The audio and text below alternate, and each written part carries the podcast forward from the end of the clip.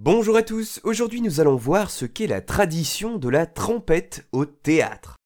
Le domaine théâtral est rempli de superstitions et de traditions en tout genre, et aujourd'hui nous revenons sur une pratique qui n'est pas forcément très connue du grand public, bien qu'elle le soit des comédiens. Nous parlons de la trompette, et non, cela n'a rien à voir avec le fait de prendre un bain, en tout cas directement. La trompette, c'est une sorte de rituel qui a vocation à assurer le bon déroulement des représentations lorsqu'une pièce ou un spectacle démarre. Alors en quoi consiste-t-elle? Eh bien, faire trompette, oui, on dit faire trompette, consiste entre la première et la deuxième représentation à partager entre comédiens et comédiennes un pain au chocolat que l'on trempe dans un bol de cidre. Et ce n'est pas tout, le rituel se termine lorsque la dernière goutte du verre est lancée sur le metteur en scène.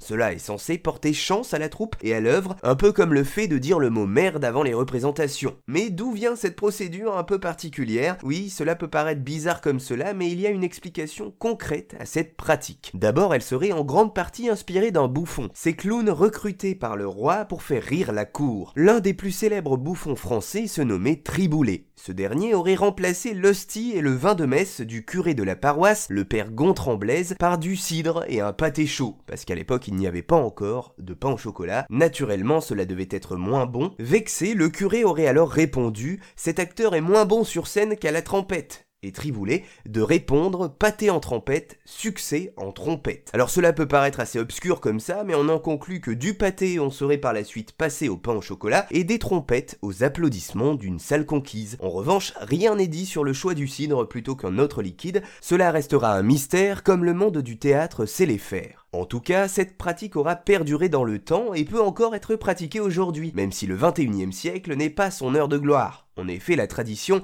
reste longue à préparer et à mettre en place, contrairement à d'autres. Mais néanmoins, elle fait encore partie intégrante du folklore théâtral français. Voilà, vous savez maintenant ce qu'est la tradition de la trompette au théâtre. Et vous saurez le pourquoi du comment si vous apercevez des acteurs rassemblés autour d'un pain au chocolat et d'un bol en coulisses.